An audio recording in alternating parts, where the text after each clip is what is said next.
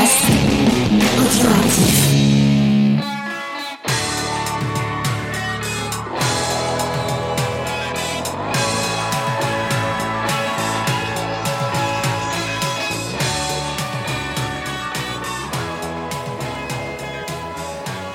Salut à tous, on se retrouve pour un nouvel épisode de Mes disques à moi en format Years Ago avec ce soir Spades. Comment tu vas? Très bien, très bien. Et toi? Bon écoute, ça va, ça va. T'as choisi de nous parler d'un d'un album, euh, comment dire euh, Est-ce qu'on peut dire légendaire? Ouais. Ouais, je pense qu'on peut dire légendaire. hein. C'est un des plus grands albums de rock euh, qui ait jamais été pressé, quoi. Ouais, on va parler de Led Zepp 4, donc qui est sorti le 8 novembre 1971, donc qui fête ses 50 ans. C'est euh, le troisième épisode consacré euh, à une sortie donc de l'année 71. Donc je vais vous renvoyer vers le, le dernier épisode donc qui était consacré à T-Rex, enregistré avec des Brophy. Et un petit peu plus tôt dans l'année, on avait parlé d'Ele Woman euh, des Doors avec euh, Laurent Riepi. Donc euh, on va parler d'un troisième album de 71, donc Led Zepp 4 qui sort le 8 novembre. Donc Je vais rapidement euh, replacer un petit peu euh, les Zeppelin pour ceux du fond qui suivent pas. Donc, euh, Led Zeppelin est fondé en 68 par Jimmy Page à la guitare, Robert Plant au chant, et John Bonham à la batterie et John Paul Jones à, à la basse. Donc, Page est très vite remarqué euh, comme un très grand guitariste de studio. Il va participer très jeune à, des sessions euh, qui vont produire des, chansons très populaires. Donc, il va parfois même ne pas être crédité, parfois euh, il va l'être. Donc, il va rester quand même une, bonne partie dans l'ombre. Donc, la petite anecdote sympa, c'est que John Paul Jones et lui jouent sur la poupée qui fait de, de Paul Naref. Et c'est quand même improbable, ça. Tu te dis que deux absolues légendes ont joué sur cette chanson, quoi. Ouais, mais bah tu vois, c'est là que tu vois euh, le côté euh, musicien de studio, Ouais. parce que euh, bah, parce que c'est comme ça aussi la musique dans, dans les années 60. T'as les gens sur la pochette, tu as les musiciens de studio. Alors je dis pas que Paul Naref est- a, a rien fait sur la poupée qui fait non, mais bah, sur les, la, la prise de studio, donc c'est John Paul Jones et et, et Jimmy Page quoi donc Bah oui. ce qui voilà donc euh, il avait participé aussi à pas mal de, de disques des Kings euh, et, et d'autres hein. donc c'est assez euh, Enfin, c'est, enfin, un, un point qui est connu de, de sa part, hein. c'est que très jeune, bah voilà, il traîne dans tous les studios et, et il grattait un petit peu partout, quoi, tout style. Hein. Ouais. Donc euh, c'était assez. Ah, mais c'est, c'est quelqu'un encore d'impressionnant. hein. Il existe un, un documentaire qui a été fait il y a quelques années, euh, It Might Get Loud, je crois que tu l'as Ouais. vu aussi, Ouais. où euh, en gros c'est la rencontre entre trois guitaristes euh, de, qui abordent le son de trois manières différentes, donc Jimmy Page, euh, Edge et de U2 et euh, donc euh, Jack White. Ouais. Et, euh, et ouais, c'est dingue en fait de voir que, que ce type-là arrive à mettre, bah, mettre des étoiles dans les, de- dans les yeux à des, des mecs qui n'ont plus rien à prouver à qui que ce soit au niveau musical non plus, quoi. Il y a, y a un moment où euh, justement il prend son, sa guitare et il pète le riff de, de Will Ta Love euh, devant Mm. donc euh, euh, Edge et, euh, et Jack et les deux mais le regardent comme s'ils étaient des gamins à Noël quoi c'est c'est tellement beau en fait euh, de voir au- autant de respect pour un, un musicien comme lui quoi C'est, c'est marrant, il, il a, il a quelque chose de vachement magnétique hein, quand même. Ouais, et, ouais. et souvent, euh, enfin, alors je dis pas que, que, les, que les, les gars comme Plante euh, et Bonham et John Paul Jones sont, sont effacés, hein, c'est, pas du tout le cas. Mais Page, je trouve que à chaque fois que tu le vois à l'écran, il, ah bah il oui bouffe tout, quoi. ouais C'est. Bon, euh, notamment, tu prends, euh, c'était les Jeux Olympiques euh, à Londres, c'était en 2000, Ouais. euh, 2012, non? Et euh, justement, il avait joué euh, World Talov euh, aussi euh, en, en, en introduction, euh, tu sais, pour la cérémonie d'ouverture avec une, une chanteuse euh, anglaise dont je n'ai absolument pas retenu le Mhm. nom. Et, et ouais, tu vois, t'as lui euh, avec sa gratte qui balance tout, et puis puis la fille en face, elle, a beau chanter très bien, mais on s'en foutait. Ah bah oui. Bah, c'est voilà, c'est c'est c'est Jimmy quoi. C'est Page. Ouais. Et euh, donc ouais, Page, il va quand même jouer avec les Yardbirds, hein, puisqu'il va succéder, euh, excusez du peu, à Jeff Beck et Eric Clapton au sein de la formation. Donc, euh, c'est il y a des petits guitaristes hein, dans cette Ouais. formation. c'est une bonne fabrique euh, de, guitaristes, on va ouais. dire. Et bah, il va se retrouver un petit peu seul aux commandes du groupe, et c'est à ce moment-là qu'il va, qu'il va aller chercher John Paul Jones, puis de fil en aiguille, et donc en cherchant un chanteur, il va, euh, on va dire, il va rebondir sur Robert Plant, c'est-à-dire qu'il va proposer le poste à d'autres personnes qui vont soit pas avoir le temps ou pas l'envie, et qui vont lui dire, bah va voir Robert Plant, euh, il se débrouille pas mal. Et donc effectivement, il se débrouille, il se débrouille plutôt, euh, plutôt bien. Et euh, bah, ils vont réussir à convaincre John Bonham, qui était lui plus euh, parti sur un projet avec Joe Cooker.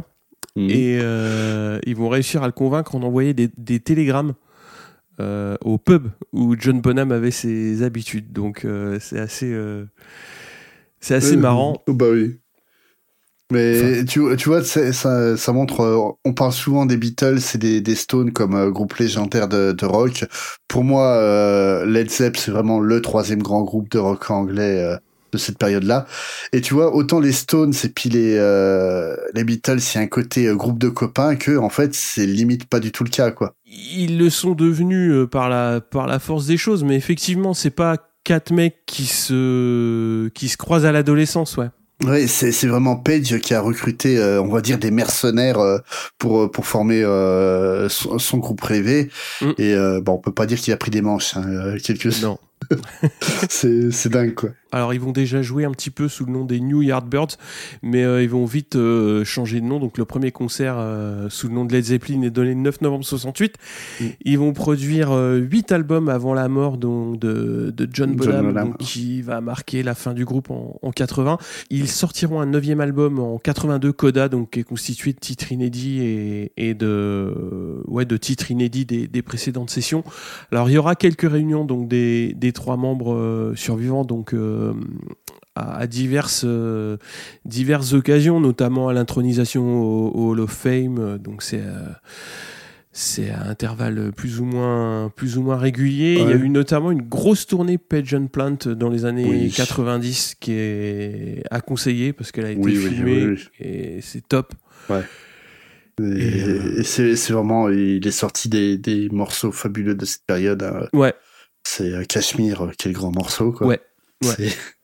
Et euh, et aussi en fait euh, un concert. euh, Autour de Led Zeppelin, et, mais sans, sans Led Zeppelin euh, dedans, il y a eu aussi le l'hommage qui avait été fait donc euh, aux, aux États-Unis, euh, où pas mal de groupes euh, rentraient sur scène pour pour rendre hommage à, à Led Zepp, euh, et notamment en fait une euh, Stairway to Heaven qui est quand même la chanson euh, de, de Led Zepp, mais on va en reparler tout à l'heure. Hein, Mhm. C'est une chanson euh, qui est reprise en fait par Art, le, le les sœurs euh, Wilson.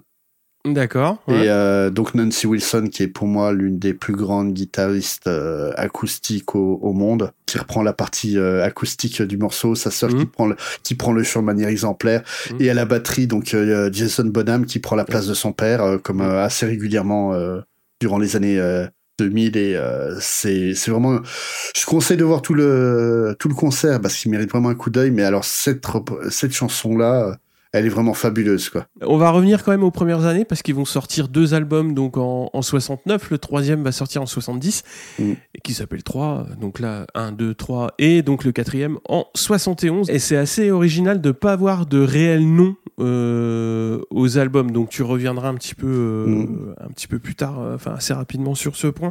Le groupe va consacrer la fin de l'année 70 à l'écriture des chansons. En janvier-février, donc ils vont l'enregistrer au calme, on va dire.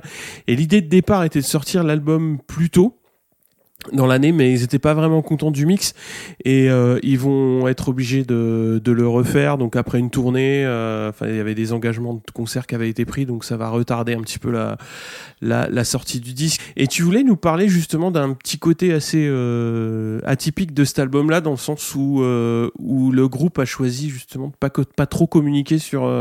Bah, Sur lui en fait, c'est même pas de de pas communiquer sur lui, parce que donc ce qu'il faut voir, c'est donc ils ont créé le groupe en 68. Ils ont sorti quasiment euh, quatre albums en, en peu de temps, quoi. Mm. Euh, ça, ça a été un, un peu l'usine.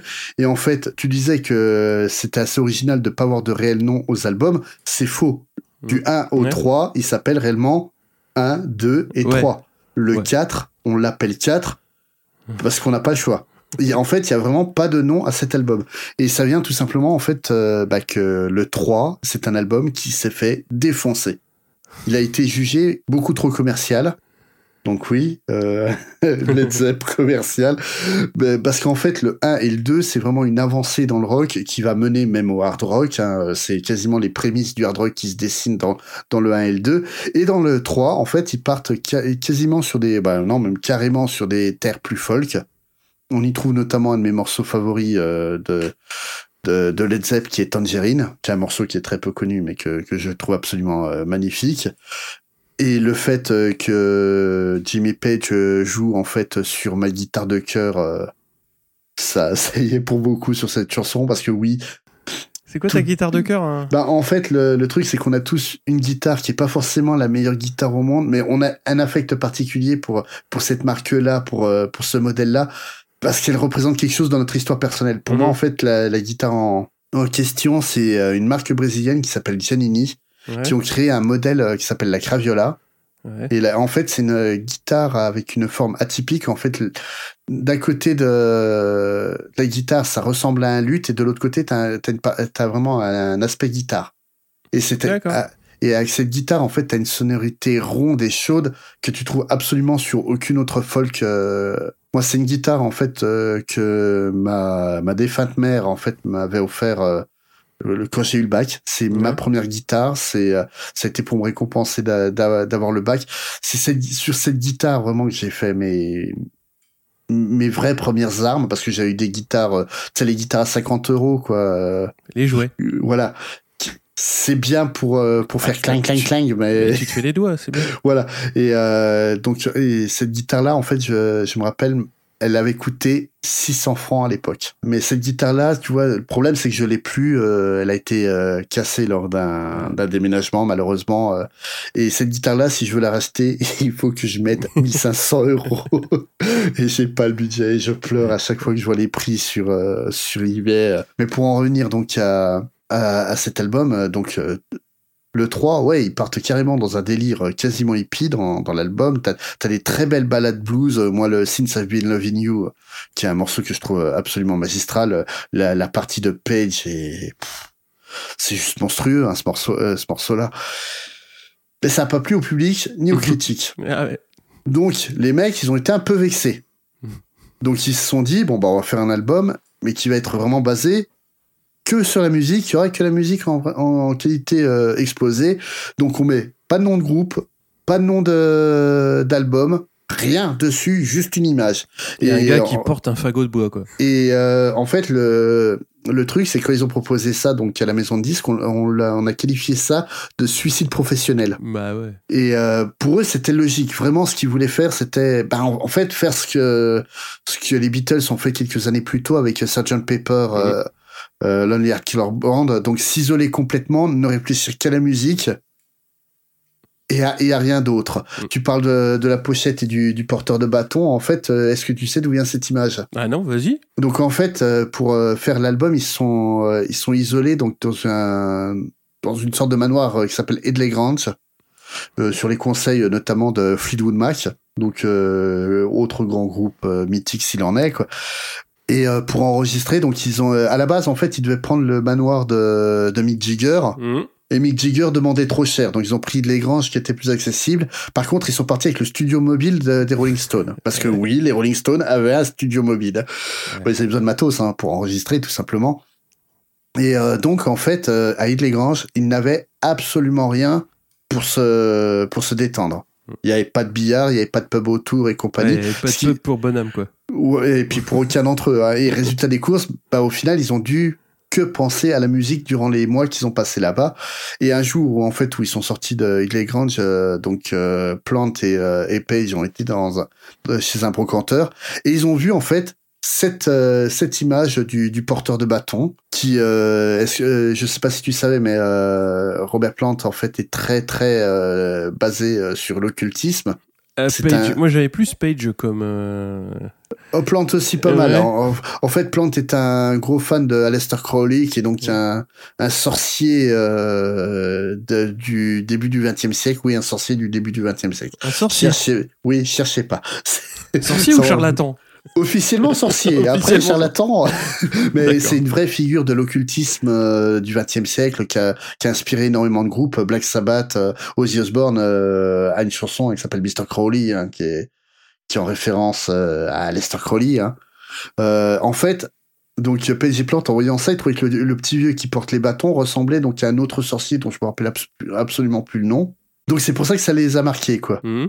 Puis en plus, ça ressemblait à une carte de, ta- de tarot où t'as donc euh, un de, tarot divinatoire, hein, pas le Mhm. Ouais, pas le petit et le 21. euh, en fait, le- c'était une carte où euh, un personnage porte 10, 10 bâtons. Ça leur a fait penser à ça.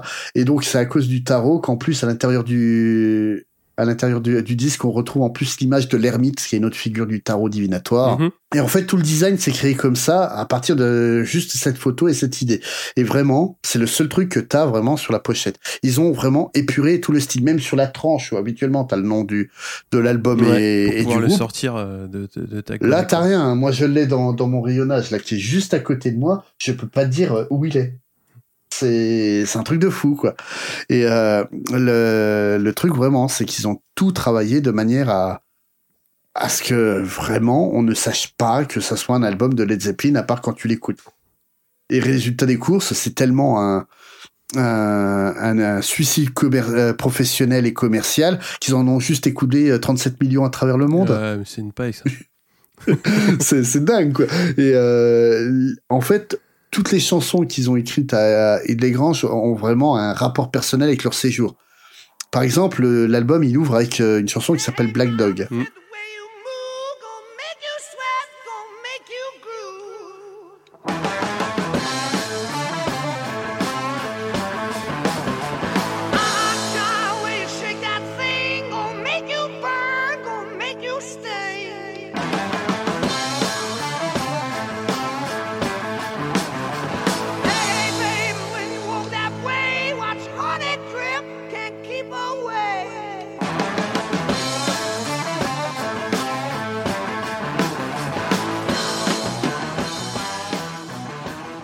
qui en plus va faire la promesse que va donner, re- respecter tout le tout le disque euh, Who Gonna Make You Sweat, Who Gonna, gonna Make You Groove. Mm. Et Black Dog, est-ce que tu sais pourquoi elle s'appelle comme ça? Je crois qu'ils ont croisé un labrador. euh, En fait, un labrador noir qui, arrête, qui arrêtait pas de venir leur rendre visite. Ouais. Mais le pire, c'est que dans la chanson, à aucun moment, ils te parlent d'un chien, quoi. Ouais. Mais ils ont appelé la chanson Black Dog. Euh, tu, tu prends, euh, tu prends une autre chanson, Four Sticks. Ouais. Est-ce que tu sais pourquoi elle s'appelle Four Sticks Ouais. Parce que, parce qu'en fait, euh, c'était euh, juste un, un morceau, euh, on va dire assez classique. Sauf que John Bonham, en fait, il a décidé de, pour faire péter un peu plus les, la batterie, bah, il jouait avec quatre baguettes. Ouais. Et, et, et en fait, c'est plein de, de délires comme ça qui sont vraiment que des idées de, qui sont eues là-bas. Et je trouve en fait que c'est sur cet- album qu'on change d'idée sur Led Zepp, parce que tu disais que Led Zepp pour toi c'est surtout euh, Page, mais en fait pour la majorité des gens, le grand public, on va dire, c'est le groupe de Page et Plant. Et sur cet album, sur le 4, on se rend compte à quel point bah, John Bonham, c'était un putain de dieu. Parce que franchement, euh, là, il te sort quand même certains de, de Bah. ses trucs les plus cultes. Hein, euh, on va en parler tout à l'heure. Et euh, John Paul Jones, en fait, n'est pas que le bassiste euh, du groupe, mais c'est bel et bien un, un excellent polyinstrumentiste qui va jouer vraiment de tout euh, bah, à la demande quasiment. hein. Il, il va jouer euh, aussi bien des, des parties euh, guitare acoustique pour accompagner euh, Page que, que prendre la flûte à bec pour euh, Stairway to Heaven. Ouais, de la flûte à bec. Il, il est claviériste, il fait tout en fait et c'est vraiment, c'est vraiment ça. Et pour Page, en fait, tu sais, tu connais mon goût pour le bidouillage sonore. Mhm. Tu sais que j'aime ça profondément, que, que j'aime bien triturer les sons pour, euh, pour essayer de trouver un- une approche euh, différente quand je fais un montage. Et en, en fait, c'est en écoutant cet album que je me suis, rendu compte en fait que que bah, Page c'est pas qu'un excellent euh, guitariste, c'est aussi un excellent producteur parce que c'est lui qui a quand même produit la, majeure partie des titres. Ouais, les producteurs sur cet album-là, ouais. Ouais. Et il t'a trouvé des idées de production qui étaient totalement novatrices euh, sur certains titres, hein, euh, dont on va parler tout à l'heure euh, d'ailleurs. Ouais, enfin c'est un album qui est, qui est bourré d'anecdotes. Alors je voulais, je voulais quand même en, en ressortir une. Euh, tu parlais donc de- d'idées de, de production de, de Jimmy Page. Il a quand même eu l'idée de faire tourner un morceau à l'envers pour invoquer Satan. hein. Ce qui les fait beaucoup marrer à ouais. Plante. Parce qu'en fait, pour expliquer l'histoire, c'est ils se sont pris euh, des d'énormes critiques par euh, par euh, comment dire, hein, on va dire par les les prudes américains, euh, comme quoi ils avaient caché des des, des messages sataniques dans le disque. Et en fait, c'est à cause d'eux qu'il y a une loi aux États-Unis interdisant. En fait, si tu fais un message caché, t'es obligé de le signaler sur ton disque. Ah bon? Ouais, aux États-Unis. Et en fait, c'est à cause d'eux, euh, bah, à cause d'eux, sans, sans être de leur faute, ils ont rien demandé à personne, hein. Mais, euh, mais le, le truc, ouais, c'est, c'est suite au bruit que ça a fait qu'on l'a, qu'on, qu'on était obligé de mentionner, attention, il y a un message caché, ce qui est très con, parce que il est plus caché si tu l'annonces. Attention, on a mis un message caché, cherche-le. Non mais ce qui était, ce qui est marrant, c'est ça, c'est que le groupe donc euh, n'a jamais euh, communiqué directement là-dessus. C'est-à-dire que euh, ils ont pas du tout euh, répondu à tout ça, malgré euh, effectivement tout le monde savait qu'il y avait un petit peu d'occultisme chez eux. euh, bon, eux ils s'en foutaient. Par contre, il y a eu une réponse intéressante quand ils ont monté leur label. je crois en 74. Mm. Donc euh, et là par contre ils ont dit euh, c'est le label qui a répondu en disant euh, non non chez nous euh, les platines elles n'ont qu'un sens de rotation Ouais, donc, ouais. euh, donc ne cherchez pas des messages où il n'y en a pas Euh, ils ont égorgé personne pour pouvoir frapper aussi fort sur une batterie donc euh, voilà le secret de Jimmy Page et son éternelle jeunesse euh, ne viennent pas d'un pacte avec le diable donc je trouvais que c'était vachement euh, marrant parce qu'en fait, euh, à cette époque-là, tu te rends compte qu'il y a 400 000 légendes sur tout et n'importe Ouais. quoi, sur si tu tournes le disque à l'envers, si tu. mais, mais, mais, mais, mais ça, euh, c'est un truc, euh, je crois que, qu'à l'époque, il y a eu énormément de groupes qui, euh, qui ont eu ce problème-là. hein. Ouais, bon, bah, évidemment, il y, a eu la- Beatles, ouais, mais, euh, Ouais, la, la mort de, de Paul McCartney qui a été Oui, remplacé. c'est ça. Ah, mais parce qu'il est pieds nus. Bah oui. Voilà, tout à fait. Non, et puis t'as un message caché euh, dans une chanson, je crois que c'est dans Strawberry Field. Oui. Où si tu le passes à l'envers, ça te dit euh, Paul is dead, euh, un Ouais. truc. Tu peux voir des messages cachés un petit peu partout, quoi. Oui. Quand tu cherches, t'en trouves tu partout. cherches, trouves.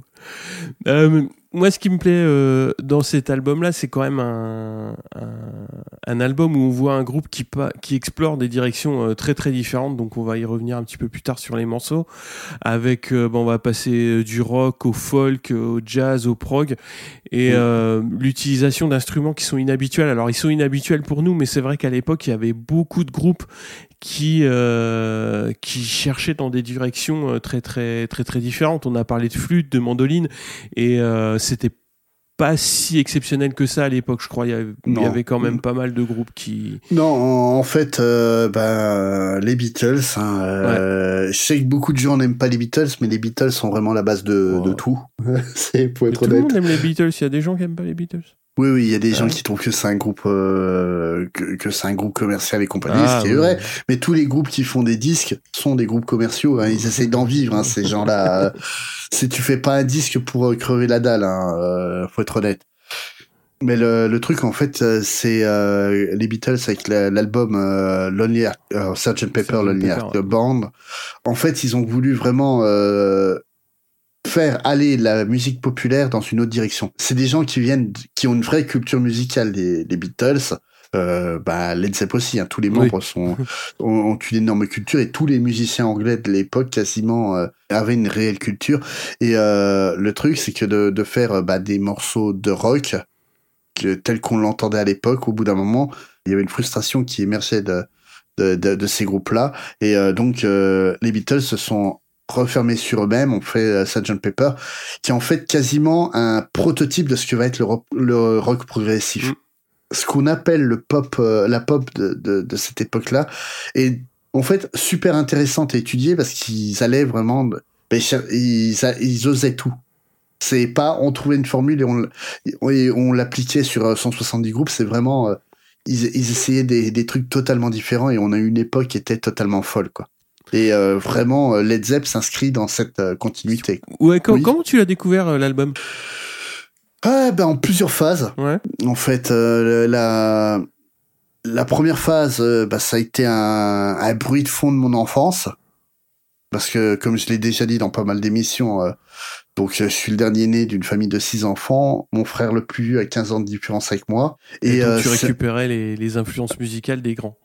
Ouais, voilà, c'est ça. Et lui était un énorme fan de, de rock euh, et compagnie. Donc, il avait une collection de, de disques euh, et de cassettes euh, et des trucs pas très légaux à côté euh, qui étaient, qui étaient euh, grandes. Et en fait, Led Zeppelin, c'est comme toute la scène rock de l'époque. Tu vois, il, il, il passe, lui, il passait à la maison autant du, du rock sudiste euh, style Mhm. Creedence Clearwater que, que du Led Zepp et compagnie. Et tout ça, ça fait mm, bah, la bande son de mon enfance, quoi. Mhm. Et euh, je, je l'ai redécouvert euh, beaucoup plus tard, quand je suis arri- arrivé au lycée. Et euh, le, le truc, c'est que bah, quand tu as envie de gratouiller, tu commences à t'intéresser euh, bah, à, à, à des morceaux euh, qui peuvent être intéressants à jouer, parce que franchement, comme As You Are, c'est rigolo à jouer, mais c'est vite trop lourd à la guitare acoustique. Bah, Ah, t'as essayé de la chanter aussi hein? Ah oui, oui, bien sûr. Puis bon, euh, ouais, euh, t'as t'as la Britpop et donc forcément Wonderwall, c'était la grande Oui. époque en plus, donc forcément. Et euh, ouais, t'as as quand même des, des morceaux de, de Led Zepp qui sont quand même très très cool à jouer pour des pour des on va pas dire des novices parce qu'il faut quand même un, Ah, faut petit peu de toucher quand pratique même un petit peu. hein. mais, mais un morceau comme Babe I'm Gonna Leave You, Mhm. qui, est, qui est un plaisir à jouer, qui est, qui est un excellent exercice pour le finger picking, parce qu'il faut vraiment, euh, faut vraiment commencer à toucher ta bille pour euh, pour commencer, pour vraiment le poser correctement. Et euh, en fait, euh, moi, le Stairway to Heaven, c'est le premier morceau que j'ai appris à jouer au complet. Je ne savais pas faire les barrés avant Stairway to Heaven. Ah bah ouais, t'as dû en chier. Tu peux, mais c'est. Mais, mais voilà, le, le jour où tu arrives sur le, la dernière note, t'es- tu poses ta guitare et tu fais Yes t'es content, quoi. Euh, et euh, ouais, c'est après quand t'as une guitare potable, c'est encore mieux parce que là, à l'époque, je jouais donc sur une une guitare euh, espagnole. ouais, à peu près. C'était une guitare espagnole achetée sur le bord de route à 50 francs euh, en revenant des vacances du Portugal, quoi. Donc euh, c'est j'avais un accordage alternatif, mais pas parce que je le voulais. Donc, euh, donc voilà, et euh, ouais, une fois que une fois que j'ai eu ma ma craviola euh, et puis que j'ai pu poser euh, vraiment ça correctement, ça ça a été une grande histoire d'amour avec cette guitare quoi. Ouais, alors en tant qu'on parle guitare, j'avais un petit quiz pour toi. Alors le poids, à ton avis, d'une Gibson SG standard? Classique. Oh, pff, un bon un bon 3 kilos. Ouais, 3 kg, 3 kg 5. Par Ouais. contre, alors que les autres guitares, tu prends une Telecaster, elle fait euh, facile 4 kg. Donc Ouais. euh, c'est à peu près là. Par contre, là, un peu plus compliqué, le poids de la Gibson SG double manche. Parce que Ouais, je crois qu'elle monte à 8. euh, 12-13. Ah, 12 13. Ah ouais. Donc faut, Ah, faut, faut hein, travailler, euh. faut travailler les cervicales pour la tenir euh, pendant le concert. ouais. euh. Et pourquoi t'as choisi cet album d'ailleurs?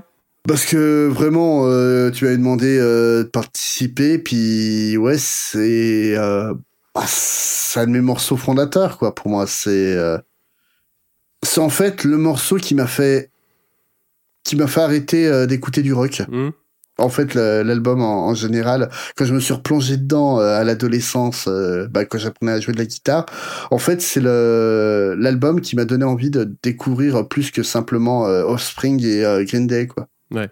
C'est, je me suis rendu compte que c'est très très sympa les les power chords, c'est dynamique et compagnie, mais la guitare c'est tellement plus que ça. Et, et puis, puis j'ai commencé à vraiment m'intéresser euh, bah, aux paroles des chansons. Et, et là, en fait, quand tu découvres euh, l'écriture de Robert Plante, que tu fais, tiens, soit ce mec a fumé, soit c'est moi, mais il y a quelqu'un qui a, qui a pris un truc pas très catholique. mais et euh, tu commences en fait à t'intéresser à toute la scène euh, bah, folk Mhm. qu'il aime beaucoup. D'ailleurs, euh, d'ailleurs, j'avais hésité à prendre un, un titre de l'album pour cet épisode, donc Going to, to California, qui est un morceau qui est fait en, on va dire, quasiment en hommage à Johnny Mitchell, qui est une grande Mhm. chanteuse folk, une égérie. c'est une légende de la folk. de, de cette époque dont Page et Plant étaient tous les deux fous amoureux. Mais réellement, hein, c'était c'est une vraie déclaration d'amour, hein, Going to, to California.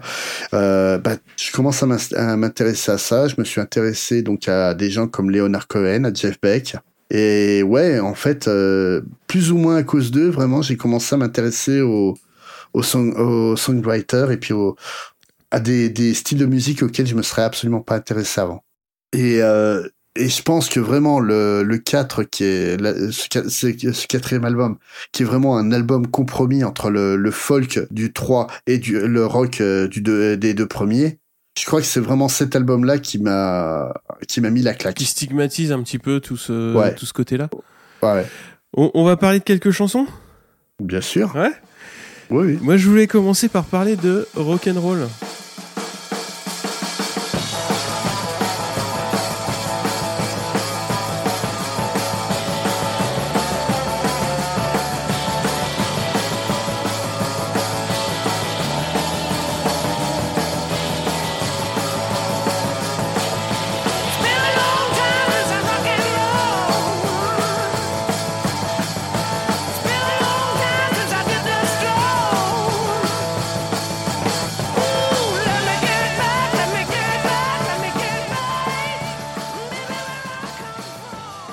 bon, elle ouvre pas l'album, hein, puisque c'est euh, c'est le, le deuxième Black Dog. morceau. Ouais, c'est Black Dog euh, qui ouvre.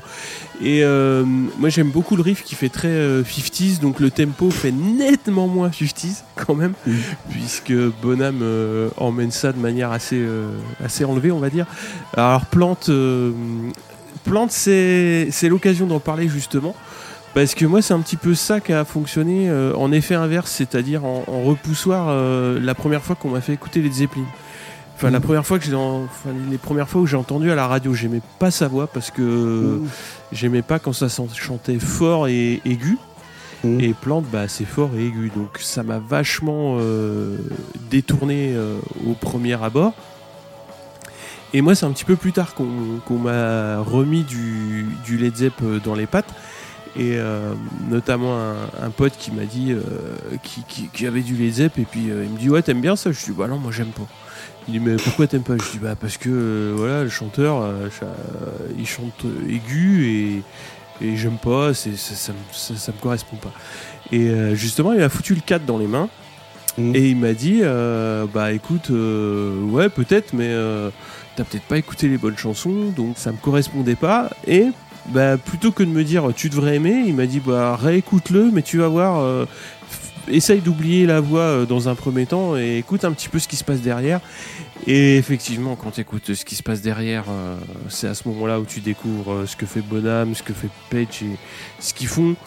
Et effectivement la voix ça et je dirais pas qu'elle paraît accessoire parce que c'est pas du tout le cas, mais euh, elle passe. Euh, et puis après, il y a une question aussi de de, de maturité musicale. Euh, Mm. tu, tu réussis à, à trouver le, le côté euh, émotion qui, est, qui passe au-delà de la technique de, de plante. Quoi.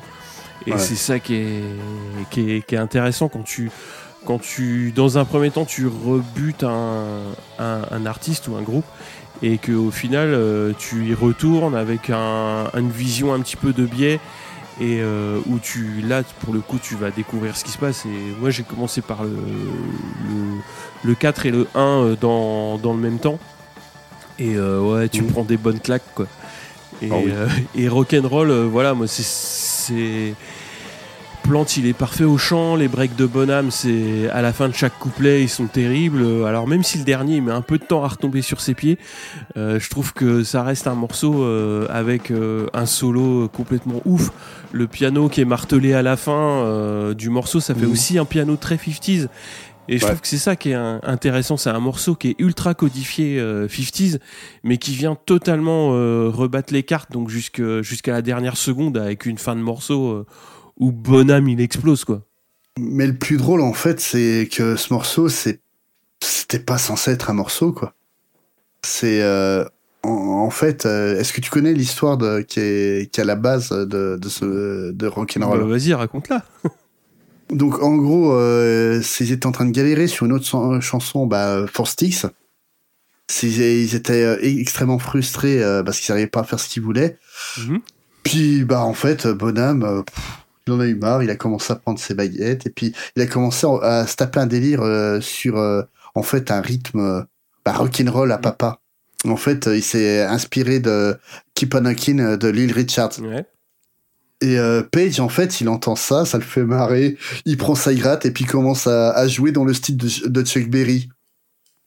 Puis alors, euh, bah, John Paul Jones commence à, à balancer un petit truc, un petit coup à, à la basse, il tape sur le piano comme tu dis. Puis, puis en fait, ils sont partis à déconner comme ça pendant un quart d'heure. Au bout d'un quart d'heure, euh, Page euh, écoute euh, le truc, il dit bon, écoutez, je crois que j'ai de quoi monter un morceau. Mm. Puis il a fait un morceau comme ça, quoi. Et c'est vraiment en fait un, un délire euh, entre eux qui pastiche mais totalement le le, le rock'n'roll. Et en fait, c'est une manière, bah franchement, c'est ouvertement une manière de se moquer de tous ceux qui se plaignaient que, que Led Zeppelin 3 était pas assez rock. Là, tu ouvres directement bah, avec Black Dog, qui est quand même Ouais. du gros euh, Ouais, rock blues. Euh, tu suis avec, avec Rock'n'Roll euh, qui, euh, qui cogne comme du vrai rock. Mm. Mais d'un côté, c'est en fait ce côté euh, très, comment dire, très spontané Ouais, qui accidentel. fait quoi. que le qui fait que le morceau il marche à fond il y a une vraie énergie tu sens un plaisir réel quoi derrière c'est juste quatre copains qui sont en train de se taper un bœuf Mm. Pas cinq parce qu'il me semble que que le piano justement ça doit être Ian Stewart des des, des Stones qui qui en joue euh, dessus Ouais, c'est ça. Et pourtant, il n'était pas crédité, mais il est, il Non, non. est revenu dans le casting après coup. ouais C'est ça. c'est c'était juste là pour euh, à la base pour dépanner au niveau du Du matos. du studio ouais, du studio mobile pour expliquer comment ça marchait Ouais, à la base mais euh, ouais non non mais c'est un vrai excellent morceau ça pète euh, vraiment c'est une joie communicative Ouais. Tu voulais nous parler justement de Battle of Evermore.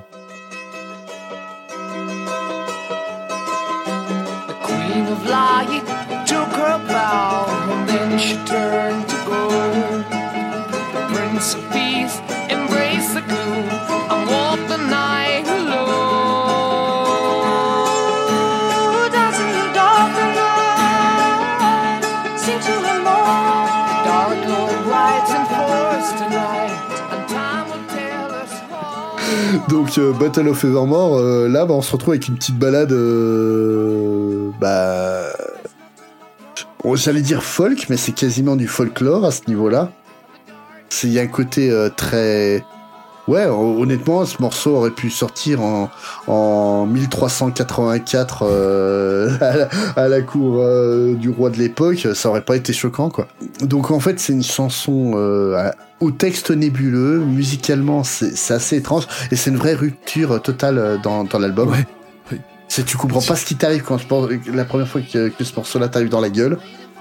Et mais c'est un morceau que je trouve absolument dingue donc euh, en gros euh, beaucoup pensent que la chanson parle de du Seigneur des Anneaux Mhm. parce que donc euh, euh, Plant et Page sont euh, sont tous les deux euh, fans de Tolkien mais en fait euh, de l'aveu même de, de Plant il a écrit les paroles après la, la lecture d'un livre sur la guerre entre euh, l'Angleterre et l'Écosse Mhm. et ce dont en fait par la chanson, c'est l'ultime combat dans une guerre euh, médiévale, le- l'ultime combat en- entre euh, le bien et le mal. Et c'est vrai que d'un côté, ça rappelle euh, bah, la- la- le combat de euh, dans, dans Le Seigneur des Anneaux.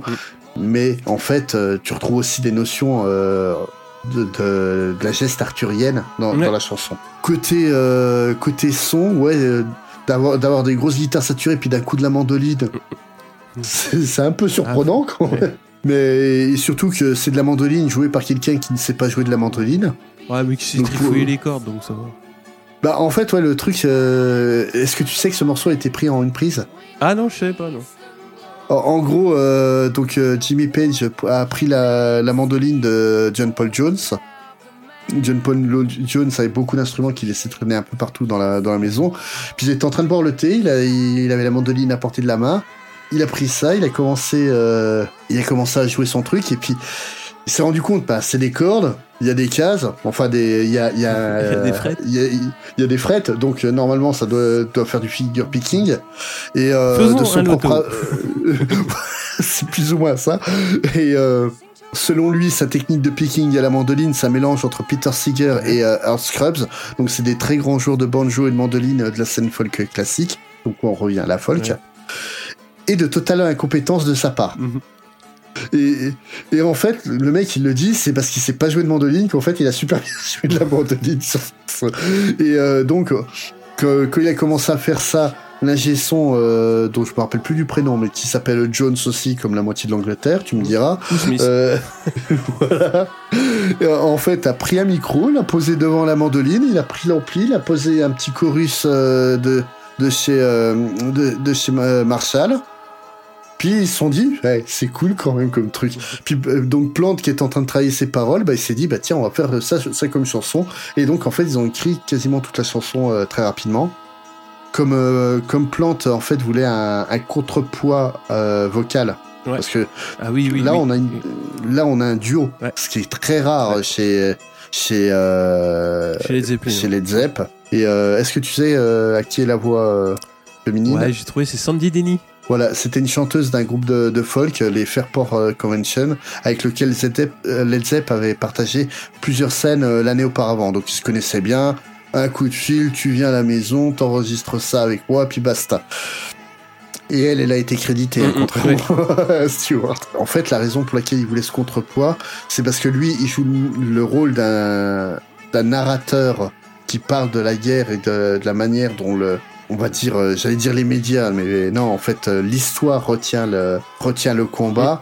Et en fait, elle est, elle est plutôt la voix du peuple qui subit tout ça. Mm, mm. En fait, euh, quand elle sera jouée euh, sur scène les rares fois, bah, comme, euh, comme il pouvait pas emmener Sandy Denny partout, puis surtout, bah, malheureusement, qu'elle est morte en 78 de conséquences euh, chui- suite à une chute d'escalier. Euh, en fait, c'est euh, John Paul Jones et parfois euh, euh, John Bonham qui, qui faisait la partie de Sandy Denny. Mm. Mais euh, je trouve ce, ce morceau incroyable. Je trouve que c'est un morceau qui, qui a un côté hanté. T'as l'impression d'avoir un, un vestige des temps anciens réellement qui, euh, qui, euh, qui, qui t'arrive dans les oreilles directement. Ouais, t'as un côté conte, euh, ménestrel qui est, qui est très sympa. Enfin, c'est amené par la mandoline et par le fait, euh, bah, quand tu creuses un peu, que tu trouves qu'il y a, il y a ce côté euh, narrateur et euh, histoire. Enfin, c'est, ça va avec quoi. C'est-à-dire que Ouais. c'est, l'image qu'on se fait de, d'une musique un petit peu médi- médiévale, quoi. Ouais. ouais, et puis je pense en fait vraiment que c'est un, que c'est un morceau qui a été euh, fondateur. Je pense que beaucoup de groupes, euh, bah, par exemple, euh, avant l'émission, on en parlait, Mm. je parlais de Blind Guardian, qui est un groupe de, bon, on va dire de métal pour, pour simplifier, mais c'est c'est très très vraiment dans ce style-là, très très conte, très acoustique et compagnie. Je pense que des groupes comme Blind Guardian et puis même toute la scène métal euh, Heroic Fantasy, Philharmonic euh, et compagnie, elle n'existerait pas s'il n'y avait pas eu Battle of Evermore. Ouais. Même des, des groupes comme euh, en dehors de la scène métal, hein, des groupes comme Dead Can Dance, euh, je pense qu'on peut euh, qu'on peut rapprocher en fait la démarche de Dead Can Dance de, de cette chanson-là. quoi. Mhm. Et c'est vraiment en fait ce qui démontre le côté complètement hétéroclite de de cet De album l'album, ouais. qu'au final ils se sont tout permis et tout osé. Ouais, ça, ça donne quelque chose de dingue. Et vraiment, quand aujourd'hui on a l'habitude d'écouter les les albums chanson par chanson, euh, on a plus l'habitude des playlists que des des, des albums. Mais à, mais à l'époque, ouais, euh, quand tu mettais ta galette, que tu retournais, que tu te prenais ça euh, sans prévenir, ça devait. euh, Moi, je me rappelle qu'à l'époque, ça m'avait fait un choc. C'était déjà dans les années 90. Donc, j'imagine même pas les, Les gens les d'époque. mecs en, en euh, 70, en ouais. 71, ouais, ils sont trompés. Mais ouais, non, c'est c'est vraiment un morceau mythique et bah, comme tout cet album Ouais. de toute façon. Puis là, je crois que tu veux vraiment partir sur le morceau Ah, mythique ah bah euh, oui, de cet album. on était obligé de parler de Stairway to Heaven, donc euh, le morceau, euh, pff, je crois que tout le monde connaît, on est tous, euh, Ouais. on est tous nés avec quasiment.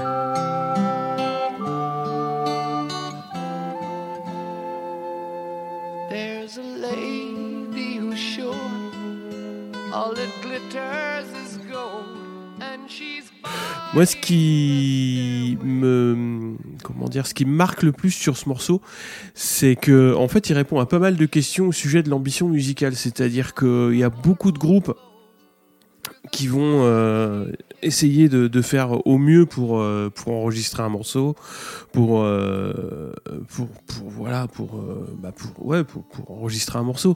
Et je trouve que Stairway to Heaven ça répond à énormément de de questions, notamment sur la capacité de de passer d'une ambiance à une autre. C'est une chanson qui est en plusieurs parties, euh, alors qu'il y en a qui ont déjà essayé de le faire, mais euh, à mon sens, il y a très peu de chansons justement qui basculent et qui sont réussies. Il y a, pour moi, bon, il y a Stairway to Heaven et euh, Bohemian Rhapsody, c'est un petit peu les deux que que je trouve. Mhm. Je connais pas tout non plus, hein, mais c'est les deux qui me viennent euh, à l'esprit tout de suite. Et je pense que c'est une chanson où tout le monde va y trouver son petit passage préféré. Alors moi, c'est les plus le son de guitare acoustique en accord à un moment donné. Je suis un petit peu moins fan de des, des arpèges parce que je les trouve un petit peu trop euh, Téléphoner euh, maintenant, pas, mais pas téléphoné, mais je trouve que c'est un petit peu trop répétitif, c'est un petit peu trop utilisé dans le morceau. Mais euh, et justement, c'est pour ça que le, que j'aime bien le côté euh, des accords acoustiques parce qu'ils viennent casser un petit peu le le jeu en arpège et, et c'est ça que euh, bah, pour moi c'est c'est ce moment-là dans le morceau que j'aime bien. Et puis, euh, puis c'est surtout un, un morceau où la batterie arrive à la quatrième minute, donc c'est euh, très très très très loin. Et, euh, et puis bah tu prends en fait le, le, jeu de batterie, bah il va il va vraiment accompagner tout ça. Il va prendre sa dimension en même temps que le solo de guitare quasiment. Et un solo qui est énorme, une minute de plus d'une minute de solo, c'est rempli de roulements, de breaks, c'est c'est ouf quoi et puis bon bah voilà un solo de plus d'une minute euh, tu pourrais te dire que c'est long bah quand c'est Page avec la lessiveuse derrière bah ça passe tout seul quoi je trouve que c'est vraiment Ouais. euh, euh, ouais, mais mais mais mais justement, il- le truc c'est qu'il n'y a pas que Page qui fait la magie de ce solo, ouais. parce que c'est euh, bah tu le disais, Bonham à la batterie te sert à un truc qui est qui est explosif, Mm. hein, vraiment. Quand t'as le quand t'as le solo qui qui arrive, euh, bah en fait le truc, est-ce que tu connais le piège qu'il y a euh, sur ce sur ce passage-là euh, juste Ah bah, avant le solo moi, elle me- je suis je suis nul en guitare hein, donc euh, je fais que des accords donc dès que Mais- tu me parles d'arpège c'est mort C'est même pas une c'est une- c'est même pas une question d'arpège Ouais. en fait. Le le truc c'est une question de de, de musique. ouais. En fait, tu, tu vois, avant le, avant, avant le solo, t'as donc une partie guita- guitare euh, euh, acoustique en accord en, hein. en- en accord qui fait ta ta ta ta ta ta ta ta ta ta ta et en fait le solo et la batterie vont vraiment démarrer quasiment à contre-temps de ce passage-là. Ouais. En fait, il démarre sur un temps qui devrait qui, qui devrait pas être le bon. Ce qui fait que t'attends le solo, il arrive pas, puis il arrive la seconde d'après, et là tu te, tu te le prends dans la gueule. Et tout ça, c'est calculé en fait. ah bah oui Le, c'est autant rock'n'roll dont on parlait tout à l'heure, Ouais. c'est vraiment un morceau euh, spontané et, et, euh, et vraiment, euh, ouais, c'est un vrai morceau euh, euh, pop dans le dans le sens, bah tu connais les trois familles de musique, Mm, mm. donc le, la musique savante, mu- musique folklorique et musique pop. Donc musique pop, euh, ça incorpore même le, le style le plus obscur de métal euh, de- underground que, que personne connaît à part vous. Hein. C'est, on considère que c'est de la pop. Donc pour expliquer à nos auditeurs, donc la musique savante, c'est la musique qui en fait pensée avant d'être jouée.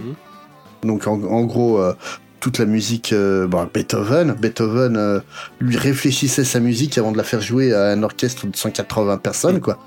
C'est vraiment, euh, ces partitions sont pensées pour, mais la musique, c'était qu'une idée dans sa tête. Et euh, la, la musique folklorique, c'est la musique qui est, qui est transmise en fait euh, par euh, tradition orale, on va dire. C'est la, c'est bah, euh, c'est toutes les, les comptines qu'on connaît. Par exemple, euh, tes, tes filles, t'as dû, euh, dû leur apprendre euh, une souris verte. Ouais, j'ai avalé une mouche aussi de Didier Voilà. Ouais, Mais c'est oh, pas non, folklorique, non, Voilà, ça c'est c'est de la musique pop, mais euh, le- voilà, la souris verte, c'est une chanson qui s'est ouais. qui, euh, voilà, qui se transmet euh, par voie, euh, par euh, transmission orale et euh, qui a traversé les âges. Et euh, donc la musique pop, c'est la musique qui est prévue pour être enregistrée. Et donc je trouve qu'avec Starway to Heaven et beaucoup de morceaux en fait de cette époque, hein, tu parlais de de, donc de Bohemian Rhapsody. On peut penser à, à King Crimson Mm. avec euh, In the Court of the, King Crimson. Euh, On parlait de- des Beatles euh, tout à l'heure. euh, puis même les les Beach Boys de leur côté euh, ont, ont fait des, des essais comme ça. En fait, toute cette musique euh, de cette période-là, c'est un amalgame en fait de musique pensée et réfléchie, vraiment de musique savante et de, de musique pop. Mhm. Et euh, Stairway to Heaven, réellement, en fait, euh, Jimmy Page, ça, il, a cogité la musique, mais des, des jours et des jours euh, durant, quoi. Plante, lui, a pas eu trop de mal à écrire les paroles. euh, Peut-être parce que de toute manière, si tu les traduis, elles ne veulent absolument rien dire. Mais le, le truc vraiment, c'est qu'il y a toute une réflexion qui est apportée à ça, notamment, euh, bah, tu prends l'intro avec, le, comme tu dis, toi, t'aimes pas beaucoup l'arpège d'intro. Moi, je trouve, je trouve que c'est, c'est ça qui m'a donné envie de jouer de la, de la guitare en partie. Donc, je peux, je peux pas, je peux pas critiquer. Mais euh, le fait, tu vois, que John Paul Jones se pointe avec euh, de la flûte à bec, Ouais. qu'elle est doublée. Bah, en fait, elle est jouée deux Ouais. fois. T'as as une version qui est jouée sur euh, l'oreille gauche, une version sur l'oreille droite. Par moment, elles sont toutes les deux sur l'oreille gauche, t'as rien sur l'oreille droite. Il y a une réflexion au niveau du son qui est incroyable dans ce morceau. Comme tu dis, en plus, les ambiances ont changé drastiquement. Ça commence sur un truc ultra mélancolique et, euh, et, euh, et calme. Ça commence à accélérer sur un rythme un peu plus pop, hein, notamment avec l'arrivée de la, de la Mhm. batterie euh, et le poum poum tchak de, de John Bonham. Et euh, tu vas arriver en fait sur euh, sur le, le pont avant le avant je dis le pont c'est très con parce qu'il n'y a même pas de structure euh, couplet refrain couplet. Bah oui. C'est- et, et, on va appeler ça un pont par commodité. Et vraiment en fait ce pont t'as un temps en fait qui va être décalé qui va en fait euh, vraiment t'amener une attente. Et quand tu prends le solo dans la gueule bah résultat des courses tu te le prends mais comme une récompense. Ouais. parce que t'as eu l'attente. Et euh, c'est un morceau ouais, d'avoir euh, appris à le jouer au complet beaucoup sont capables de jouer euh, l'intro euh, c'est un des, des trucs les plus les plus joués au monde avec bah, avec Wonderwall on, on y Putain, arrête de mettre Wonderwall dans non mais, mais mais je veux dire en, en termes de guitariste oui. c'est vrai que Oui. quand t'es guitariste, les trois trucs que tout le monde va jouer, comme As You Are, Wonderwall, et puis, euh, et puis Stairway to Heaven. Et quand on te dit Stairway to Heaven, c'est vraiment que, le- Ouais. bah, comme pour Wonderwall, hein, euh, c'est que l'intro que, que la plupart des gens te jouent. Ouais. Toute la partie qui est, qui est plus, plus loin et plus avancée, tout ça, vraiment, en fait, c'est une découverte hein, euh, quand, tu, quand tu apprends à jouer la chanson, et c'est c'est juste dingue, quoi. C'est c'est vraiment un morceau qui est incroyablement composé, qui est incroyablement écrit et qui est incroyablement euh, produit quoi. Moi, si j'aime la production, c'est en partie pour des trucs comme ça. J'aimerais être capable un jour de produire quelque chose de, de cette envergure-là avec autant de, de réflexion euh, derrière quoi. En 8 minutes. C'est chaud quand même. Ah ouais. Ah ouais, ouais, mais c'est t'as des idées, mais toutes les, les 10 Ah secondes, bah oui. C'est ça le pire. Sur 8 minutes, il y a plus d'idées sur 8 minutes que, que sur 40 albums qui sont sortis cette année-là, quoi. Euh, on va parler du, du morceau qui clôture l'album. When the Ouais. Breaks.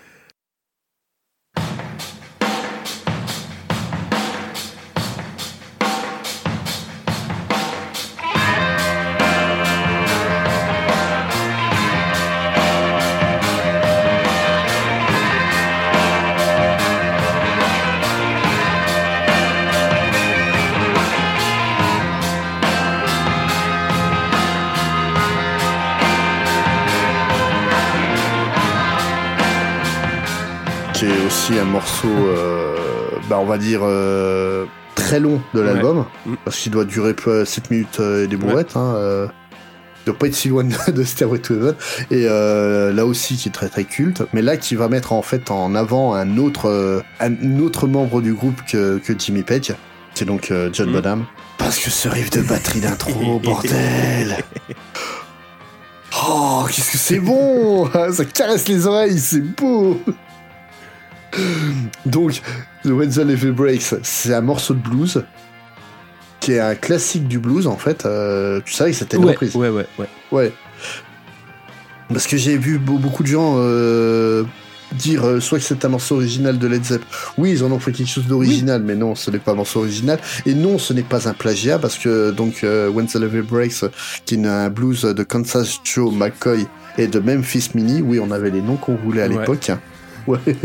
Euh, en, en fait, euh, c'est un morceau qui est qui qui a jamais été vraiment euh, il n'y a jamais eu de, de droit posé dessus quoi. Autant tu vois euh, Stairway to Heaven la plainte de, du groupe Spirit. Comme quoi il y aurait eu plagiat. Ouais, elle pourrait être accep- acceptable hein. je suis pas totalement d'accord. Je pense qu'il y a plus ouais influence que plagiat mais euh, là When the Level Breaks il n'y a, pas de doute c'est juste une, euh, une reprise Bah, euh, elle est créditée de toute façon, Memphis Mini. Donc, ouais. Mais Donc assumé, en fait, ouais.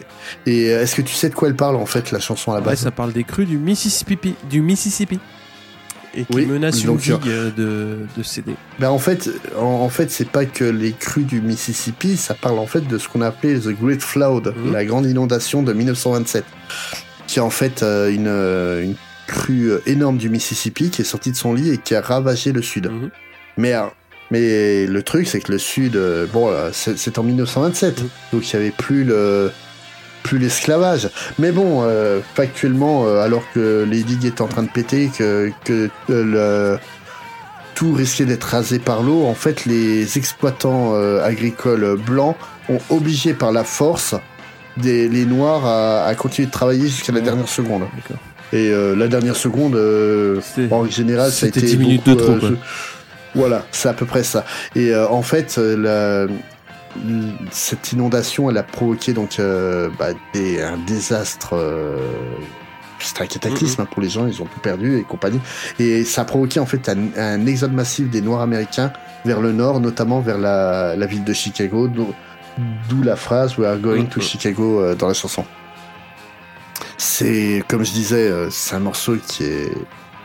Bah, en fait, t'entends la première mesure qui est donc les, les drums de, de Bonzo et tu sais ce que t'écoutes direct. C'est le morceau, il t'a suffi d'un poum, tchac, et tu sais. Et euh, c'est en fait l'un des morceaux les plus samplés du monde. Mhm. En fait, euh, bah, dans la scène hip-hop, il est beaucoup utilisé, hein, le poum check de, de Ah bah oui.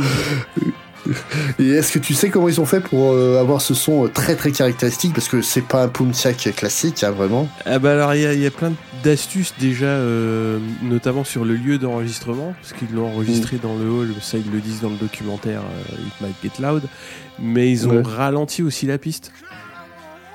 Et, et en fait, le truc, c'est qu'ils ont surtout enregistré la batterie, Ouais. spécifiquement la batterie, dans, dans la cage d'escalier Ouais. de Headley Grange.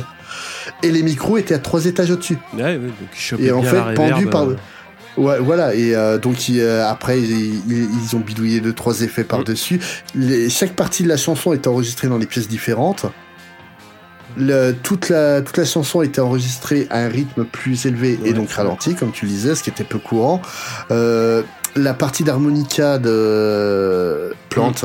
Il y a un truc un peu bizarre sur cette partie d'harmonica. Est-ce que tu as réussi à déceler euh, ce qu'il y a Alors, dessus? euh, ça c'est plutôt dans les notes que j'ai trouvé, c'est que il joue à l'envers Ouais.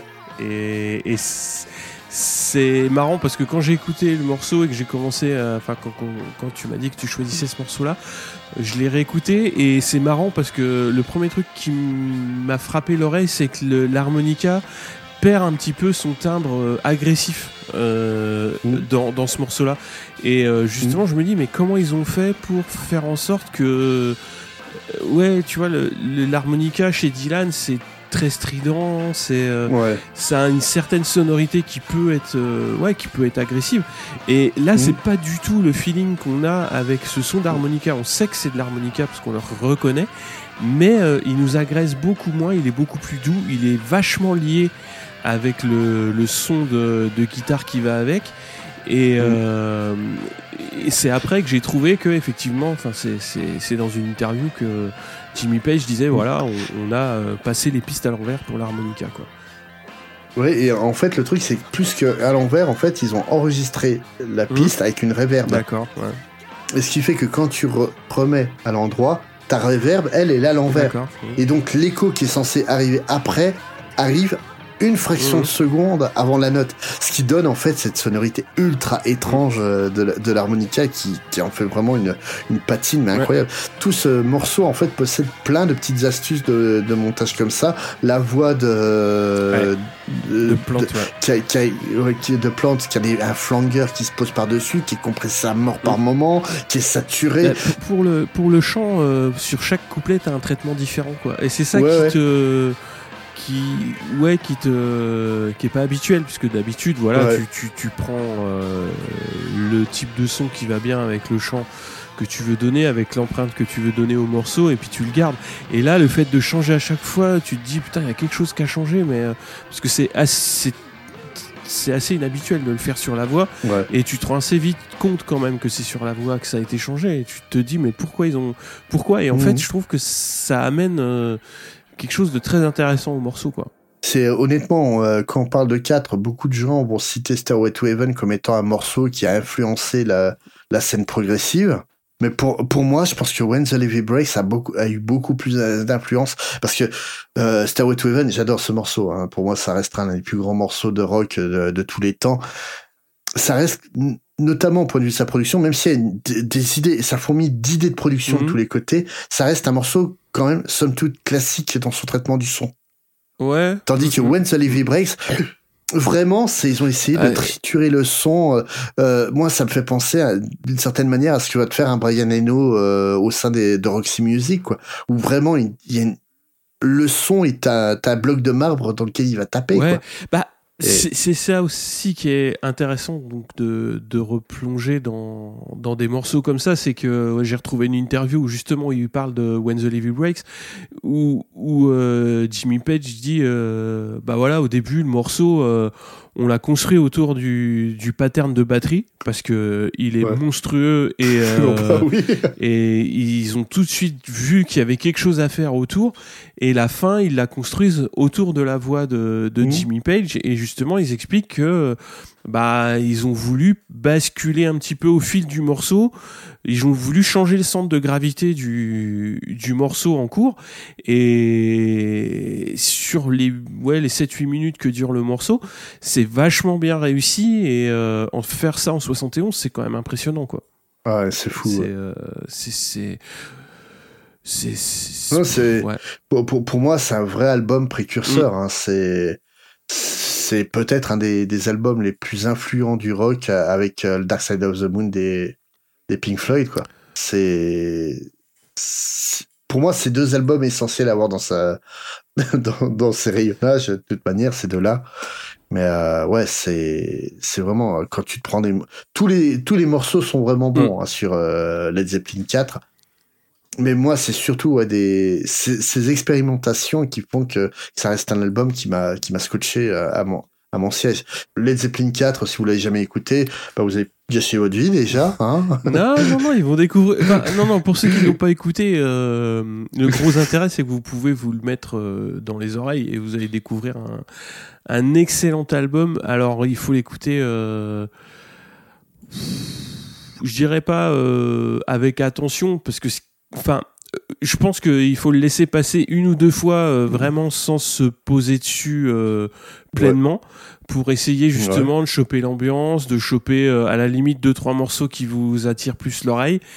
Et euh, et après euh, plonger enfin si si euh, si vous intéresse plonger dedans quoi.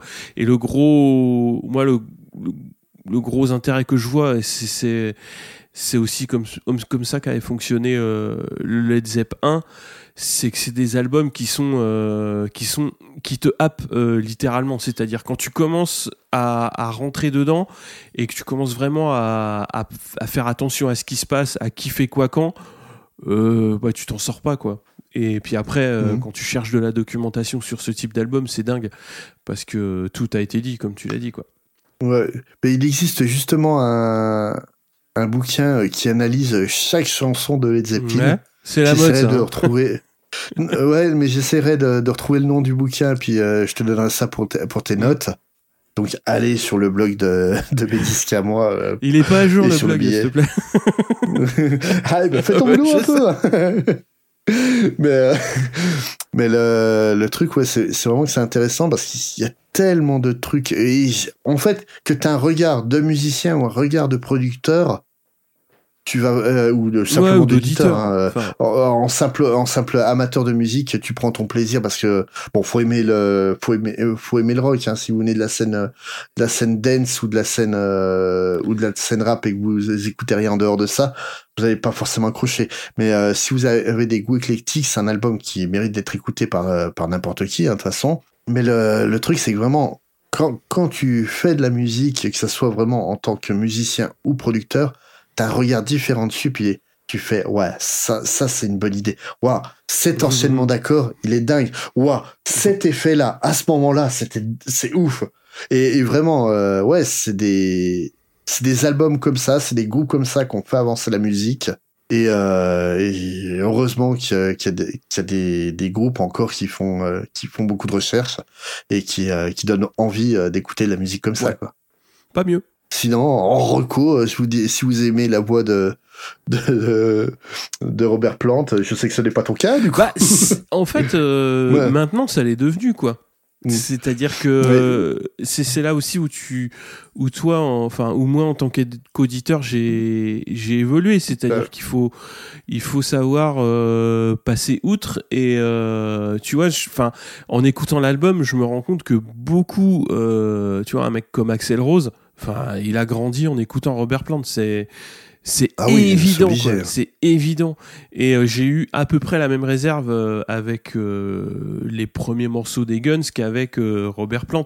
Et ouais, au début, je dit, ouais, ça m'attire pas. Et euh, il suffit juste de, tu vois, tu laisses patienter. Moi, j'ai entre la première écoute euh, entre guillemets attentive et euh, la fois où j'y suis retourné en me disant ah ouais quand même il y a plus que euh, une voix aiguë qui, qui m'agresse euh, il s'est passé peut-être 4-5 ans quoi. Donc, c'est le temps de euh, voilà d'écouter d'autres choses de découvrir Voilà. de faire des petits intermédiaires. Et puis quand tu reviens à une voix euh, qui te plaisait pas trop quand t'étais jeune ado bah, quand t'es jeune adulte bah, elle te dit ouais bon, bah, pff, bon. puis ça te permet de voir que tu tu fais des conneries voilà Mais justement, hein, si vous aimez bien ce type de son, je vous recommande euh, d'aller écouter euh, Greta Von Fleet. Ouais. Donc, je ne sais pas si tu connais. ça me dit rien Donc, c'est un, groupe euh, US euh, de mémoire. euh, donc, euh, c'est un quatuor euh, euh, classique hein, à, la, à la Led Zepp. Et en fait, euh, c'est les deux frontman du, du groupe, c'est des jumeaux qui ont grandi dans une famille où euh, le père a arrêté d'acheter des disques euh, à la fin des années 70. Et donc, en gros, ils ont tellement grandi avec euh, Led Zepp que le chanteur du groupe, en fait, a la, a la voix de plante. Mais vraiment. là et puis, même stylistiquement, tu, tu sens l'influence de Led Zepp euh, qui, a, qui a tel point qu'en fait, la première fois que j'ai entendu un de leurs morceaux, je me suis dit, tiens, euh, PSG Plante ont sorti un nouvel album. Puis non, en fait, ouais, c'était c'était un, un, un nouveau groupe de petits jeunes, quoi. Donc, donc ça, c'est surprenant. Mais vraiment, euh, l'effet de mimétisme est impressionnant. Je vous conseille d'y jeter une oreille. Bon, euh, Monsieur Spades, où est-ce qu'on vous retrouve sur les ondes podcastiques? Oh bah décennies, hein, Comme comme, d'hab. d'habitude, Comics Fair. euh, on va essayer de lancer des nouveaux projets, euh, peut-être euh, si j'arrive à avoir du temps pour moi. Je Et, peux pas te euh, donner bah, mon temps, j'en ai plus. ouais, pareil. C'est faudrait que je m'achète une deuxième vie. hein, J'ai déjà du mal à payer la première. et euh, et euh, bah surtout en fait, vous me retrouvez euh, sur Twitter hein, principalement. c'est là que je traîne le plus mes guêtres pour raconter mes bêtises.